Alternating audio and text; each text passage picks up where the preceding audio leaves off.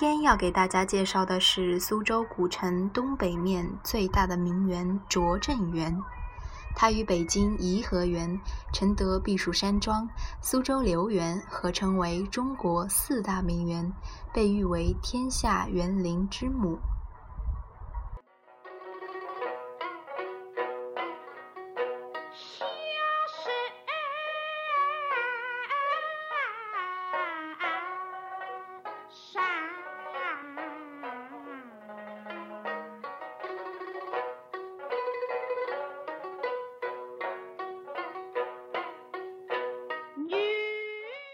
现在我们看到高高的砖砌墙门的正上方有砖雕贴金的门额“拙政园”三个字。拙政园始建于明代正德四年（一五零九年），明代御史王献臣因官场失意而还乡，以大红四纸托建为园，借西晋潘岳《闲居赋》“拙者之为政”句意，自我解嘲，取名为拙政园。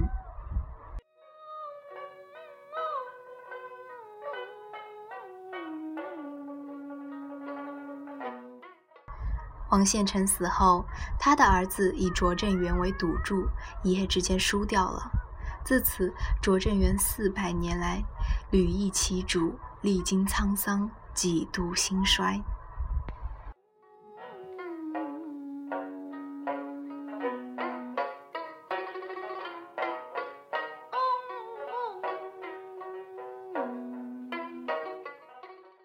拙政园与苏州其他古典园林一样，是典型的宅园合一、有宅有园、前宅有园的格局。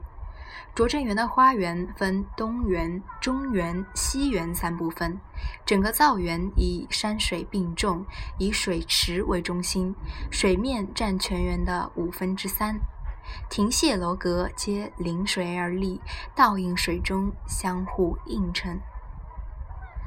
现在从园门进去，便是东花园。入园后，首先映入眼帘的是东花园的主厅蓝雪堂。蓝雪二字出自于李白“春风洒蓝雪”之句，有清香高洁、超凡脱俗之意。厅堂面宽三间，中间平门上有一幅漆雕画，是拙政园的全景图。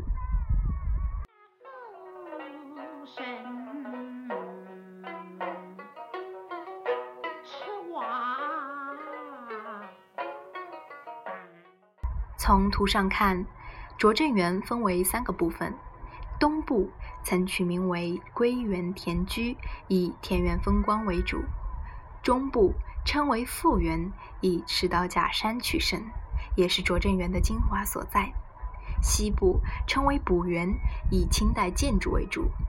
整个园子没有明显的中轴线，也不对称，但错落有致，疏密得体，近乎自然。是苏州园林中布局最为精巧的一座。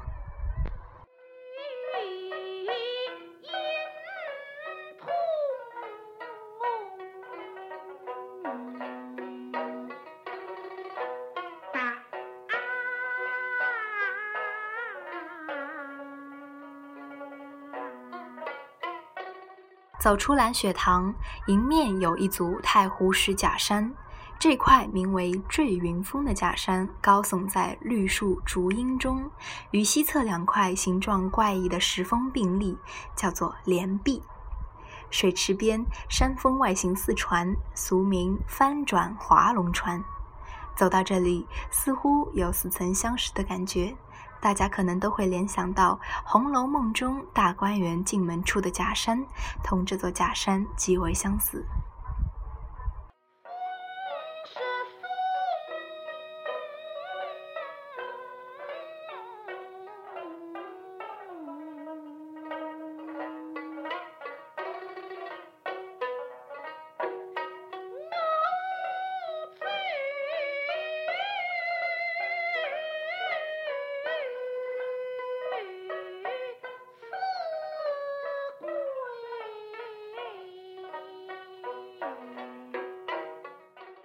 蓝雪堂的东北面临水而筑的这座卷棚歇山顶的建筑，就是芙蓉榭。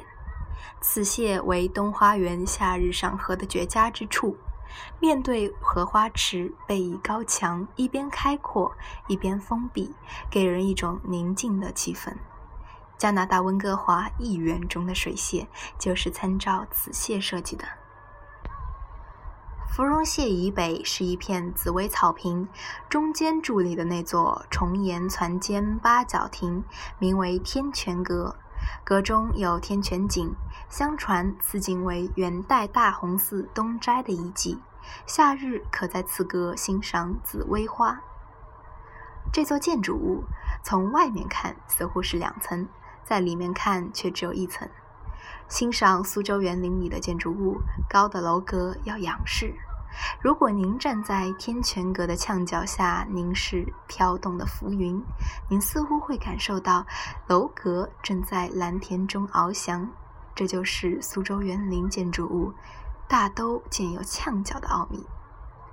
这些墙角除了有利于采光和通风外，主要是为了增加动感和美感，成了苏州建筑的地方特色之一。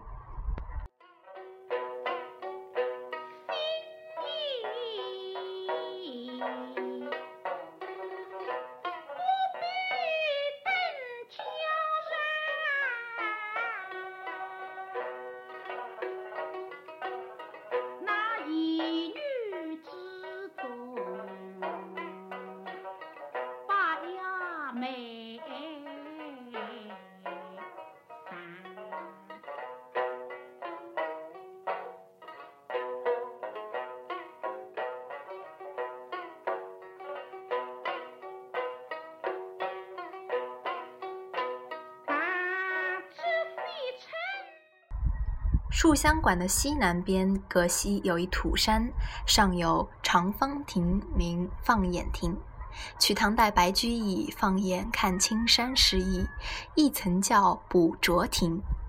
在亭中居高临下放眼四望，东园景色尽收眼底。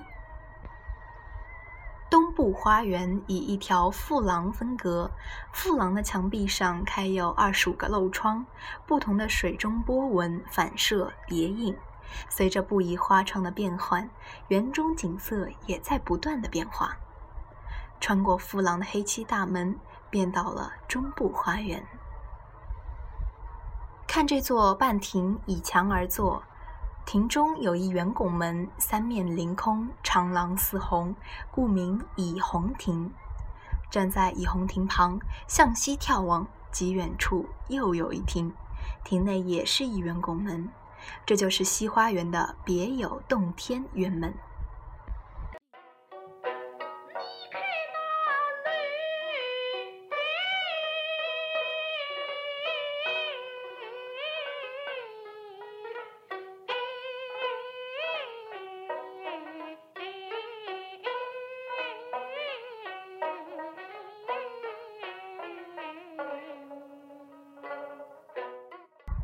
而在亭台楼阁旁、小桥流水之上、古树花木之间，屹立着一座宝塔，那就是园外远处的北寺塔，给人一种庭院深深深几许的感觉。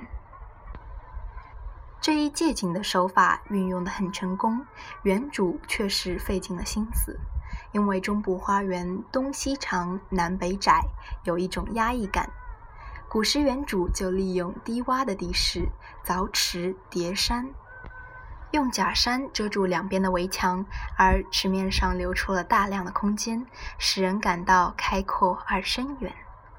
中部花园里的建筑物大小不同，形状各异，高低错落，疏密有致。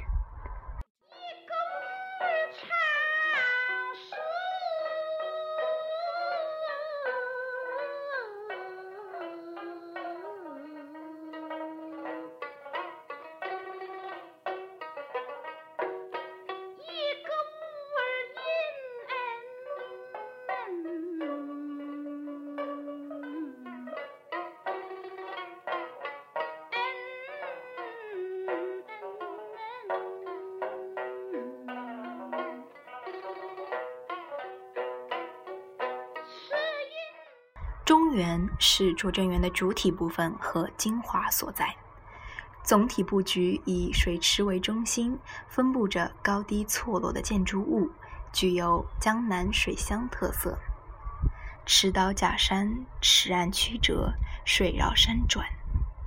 假山上的雾竹幽居，山顶的带霜亭和雪乡云味亭点缀其上。从东面看，一山高过一山；从南面看，一山连接一山；从西面看，一山压倒众山，具有中国山水画的传统构图特色，也体现了横看成岭侧成峰，远近高低各不同的意境。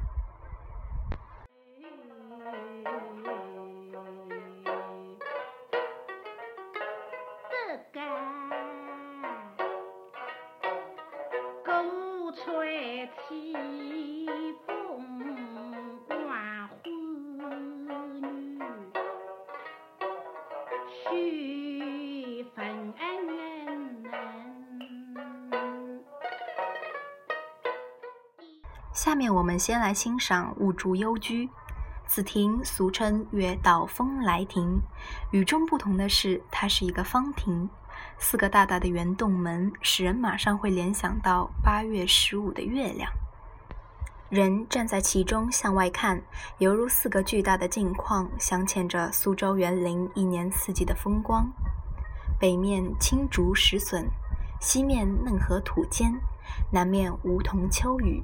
东面梅花怒放，亭内还有文征明的书额和对联：“爽借清风，明借月，洞观流水，静观山。”慢慢品味，似乎有皓月当空、清风徐徐和远望青山、近看流水的那种赏心悦目的感受。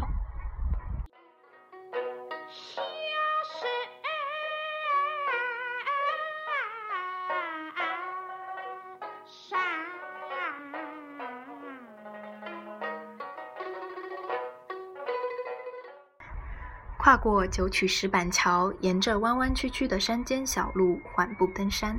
这座轻巧若飞的亭子就是戴霜亭。戴霜取意于唐代诗人曾任苏州刺史的韦应物的诗：“书后玉题三百颗，洞庭须带满林霜。”字里行间透出了一股霜浓橘红的山野气息和泥土芳香。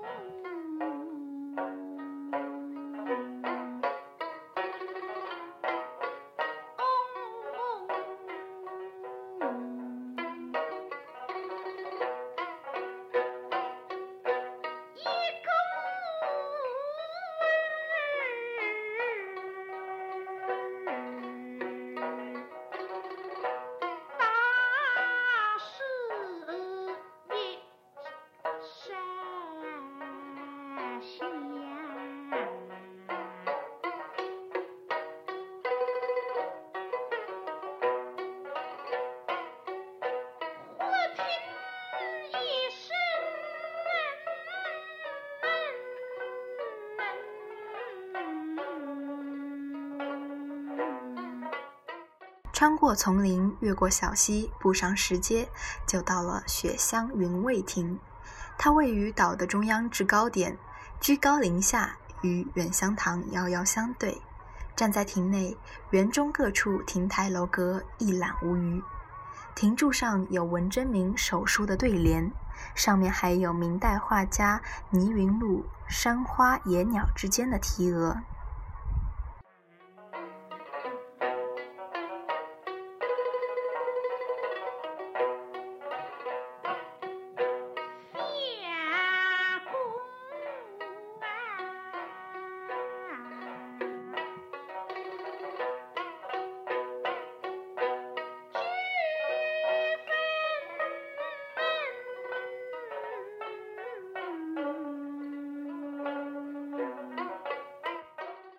现在我们来到中部花园的中心池边，这里四面环水，三面直柳，围绕水面有和风四面亭、香洲、剑山楼、倚玉轩、小飞鸿、小沧浪和远香堂等景点。湖中岛上的和风四面亭上有一幅很有趣的楹联，不仅描绘了此处的景色特点，还巧妙地点出了四季景。四壁荷花三面柳，半潭秋水一房山。楹联上联仿济南大明湖小沧浪上清代书法家铁宝所书的楹联：“四面荷花三面柳，一城山色半城湖。”下联则仿照唐代诗人李栋的“看待诗人无别物，半潭秋水一房山”。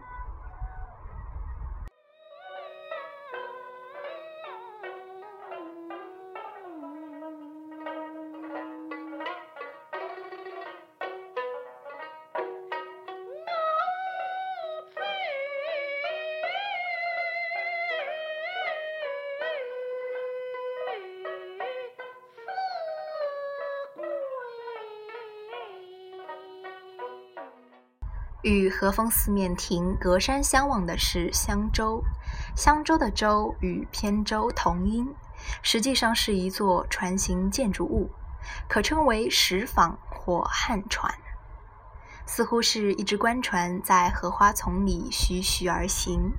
而这艘石舫由台、亭、楼、阁、榭五种典型建筑组合而成。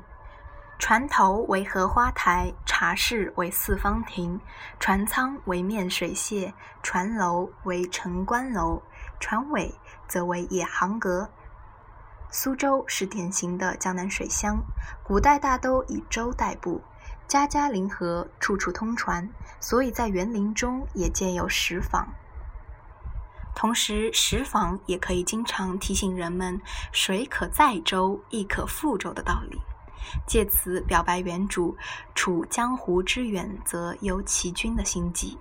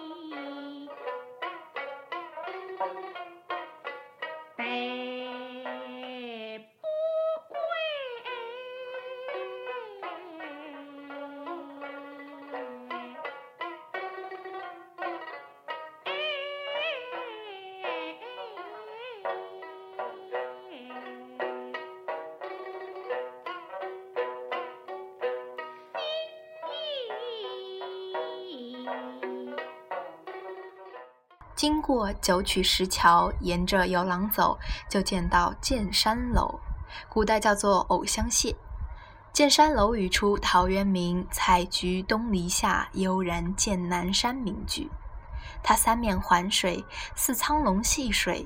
楼是龙头，水廊是龙身，云墙是龙尾，门洞是龙嘴，曲桥是龙须。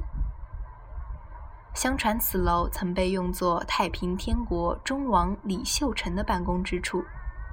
登楼远眺，可见苏州西南的灵岩山。这里视野开阔，为北部的主景区，与南部次景区小沧浪、小飞鸿和德真亭空间狭小的布局形成对照。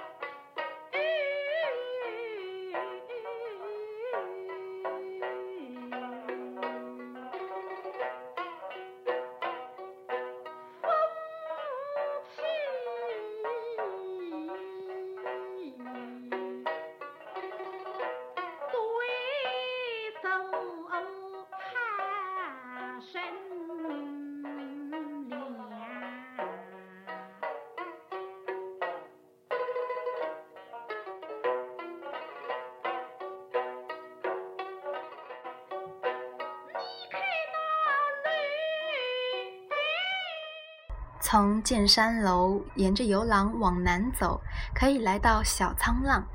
小沧浪的出典是楚辞渔夫，原话是“沧浪之水清兮，可以濯我缨；沧浪之水浊兮，可以濯我足。”用现代的语言来解释，就是倘若朝廷清明，我就洗洗帽缨，准备出仕，辅佐朝纲；倘若朝廷昏庸，我就洗洗双脚，决心隐退，逍遥自在。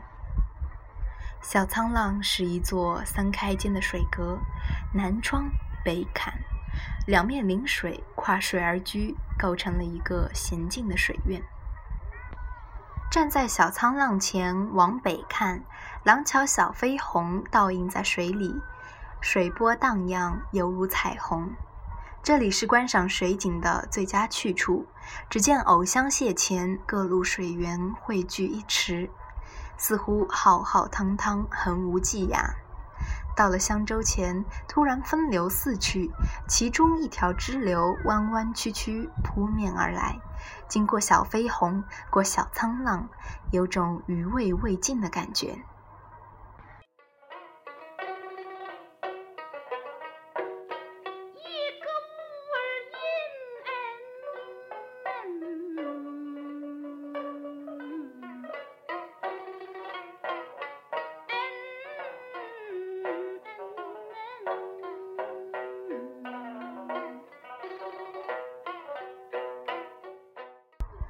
从小沧浪往东走，就来到了远香堂。远香堂位于中部花园的中心位置，回报于山池之间。后面宽阔的平台连接荷花池。夏日荷花盛开时，和风扑面，清香远送，所以称为远香堂。远香堂建筑形体高大，而且厅内没有一根阻碍行动和视线的亭柱。四周都镶有玻璃，可以坐在厅里品茶、聊天、看景。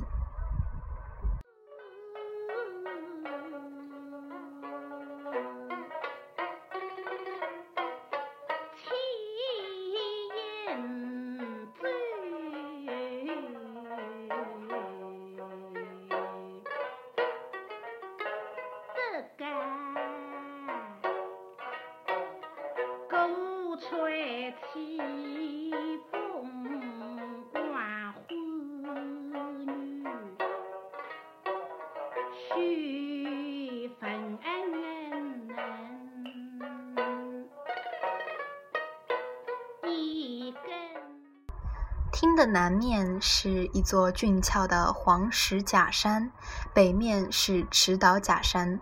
东边山坡上有倚秀亭，西边池塘边有倚玉轩，给人以近山远水、山高水低的感觉。远香堂匾额原为乾隆年间著名学者沈德潜手笔，现为近代书法家张欣驾补书。两边有一副对联，共八十字，是苏州诸多园林中最长的对联。记载了当年八旗奉旨会馆达官贵人聚会时的盛况。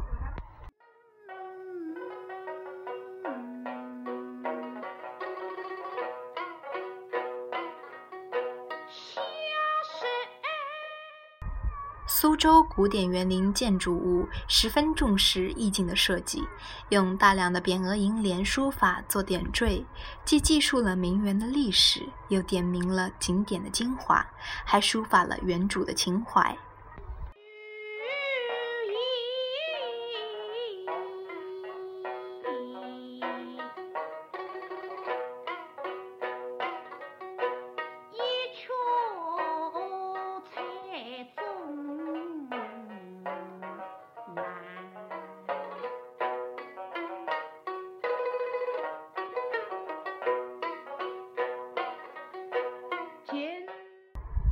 远香堂的东南角圆门洞中，深藏着一组各具特色的小建筑——闲庭别院。这里被称为拙政园中的园中园，因种有枇杷而得名枇杷园。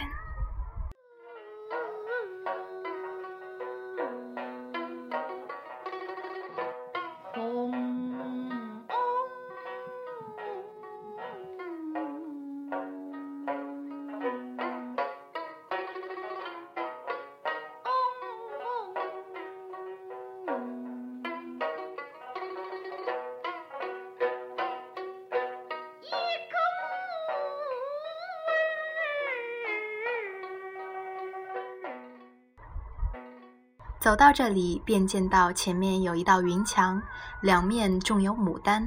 正当山穷水尽疑无路时，再往前走，就发现黄石堆砌的假山遮住了旁边的一个门洞。当我们步步走近时，门洞渐渐扩大，你会发现门洞就像一轮明月，镶嵌在白色的云墙上。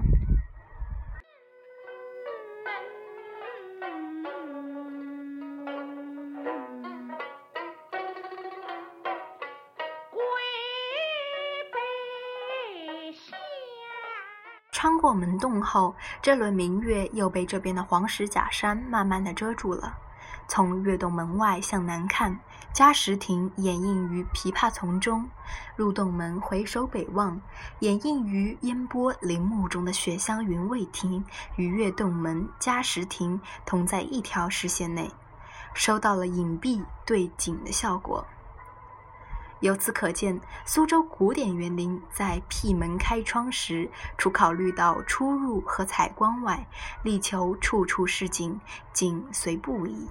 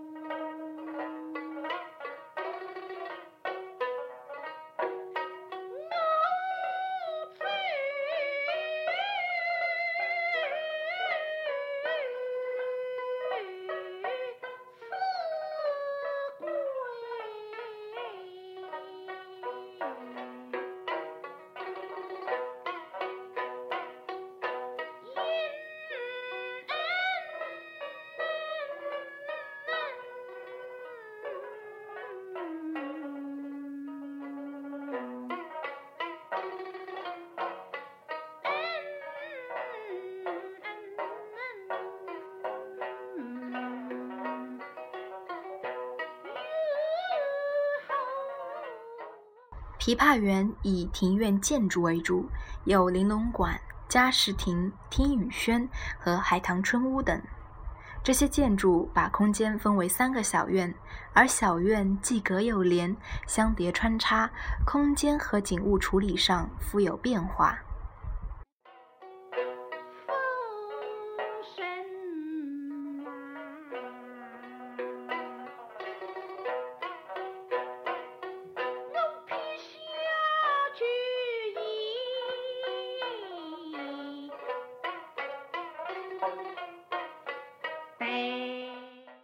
每个庭院的天井，用肉眼看大小一般，但用脚步量一下，却发现相差甚大。原来玲珑馆前的云墙造得较矮，视野开阔就显得大；而海棠春屋尺寸比较小，但开了几个漏窗，使天井显得比较宽敞。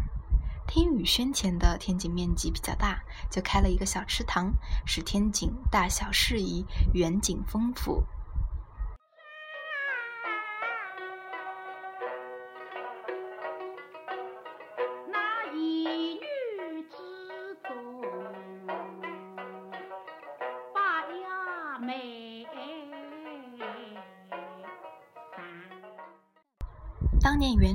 喜欢同家眷在这里，一边品尝苏州的船点，一边细听那雨滴打在瓦楞片上、芭蕉叶上、碎石地上，发出各种声音，陶醉在大自然的音乐创作之中。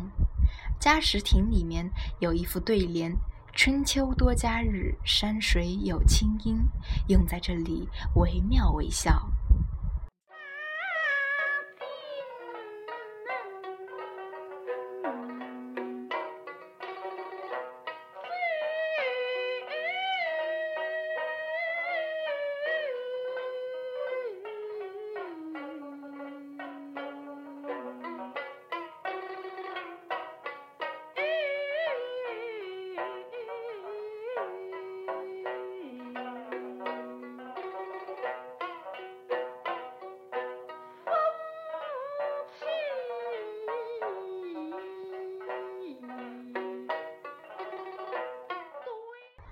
从中花园穿过别有洞天的圆洞门后，就来到了西花园。西花园的主体建筑萨流鸳鸯馆和十八曼陀罗花馆是鸳鸯厅的结构。外面看是一个屋顶，里面是四个屋面；外面看是一个大厅，里面则分为两个客厅。北面客厅是夏天纳凉用的，南面客厅是冬天取暖用的。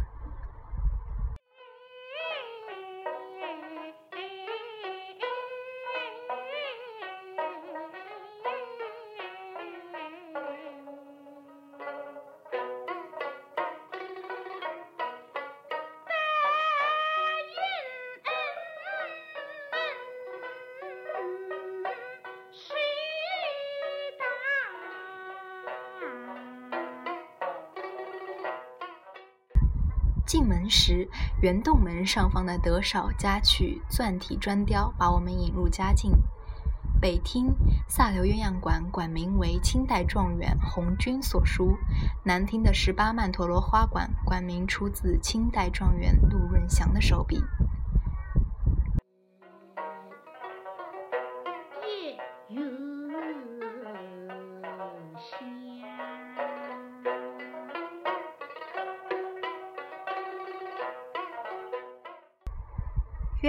是美满姻缘的代名词，曼陀罗花是延年益寿的吉祥物。曼陀罗花即是山茶花的别名。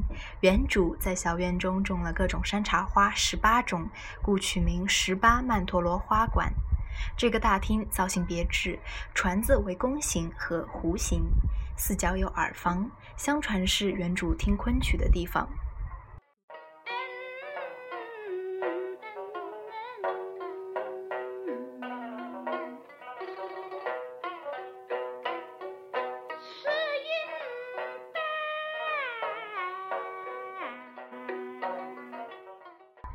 这里四面窗格上都嵌有菱形蓝白相间的玻璃，构成美丽的图案。每当盛夏烈日时，阳光透过窗户，变成一道道蓝白相间的光束，洒在地上，泛起阵阵凉意。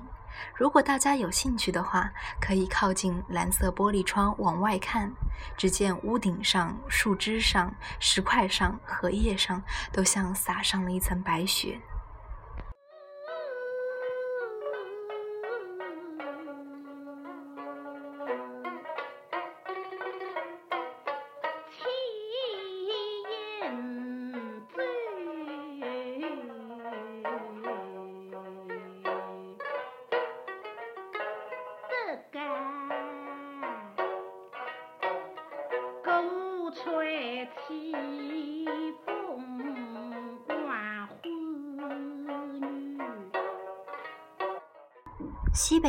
柳厅阁取唐代诗人李商隐诗“秋阴不散双飞晚，留得枯荷听雨声”之意命名。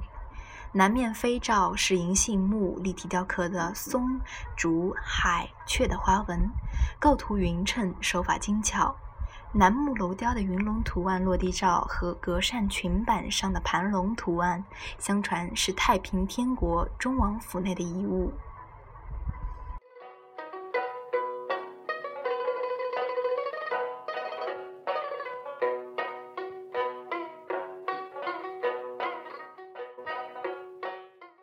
在萨流鸳鸯馆北面池塘里，可以清楚地看到一幢楼阁的倒影。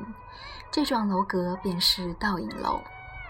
楼阁下层拜文一沈之斋，就是文征明先生和沈周先生纪念馆。沈周是文征明的老师，后人将沈周、文征明、唐寅、裘英四位画家合称明四家。而在倒影楼中间的平门上，则雕刻着扬州八怪之一郑板桥所画的无根竹图，并配有诗词。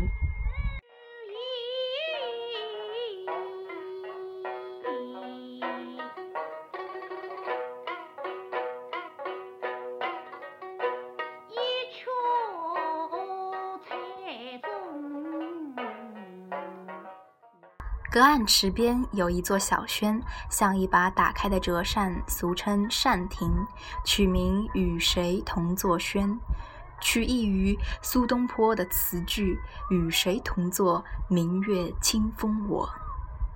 扇面状的屋面和扇亭与后山屋面恰似扇把的立亭，构成了一把完整的折扇。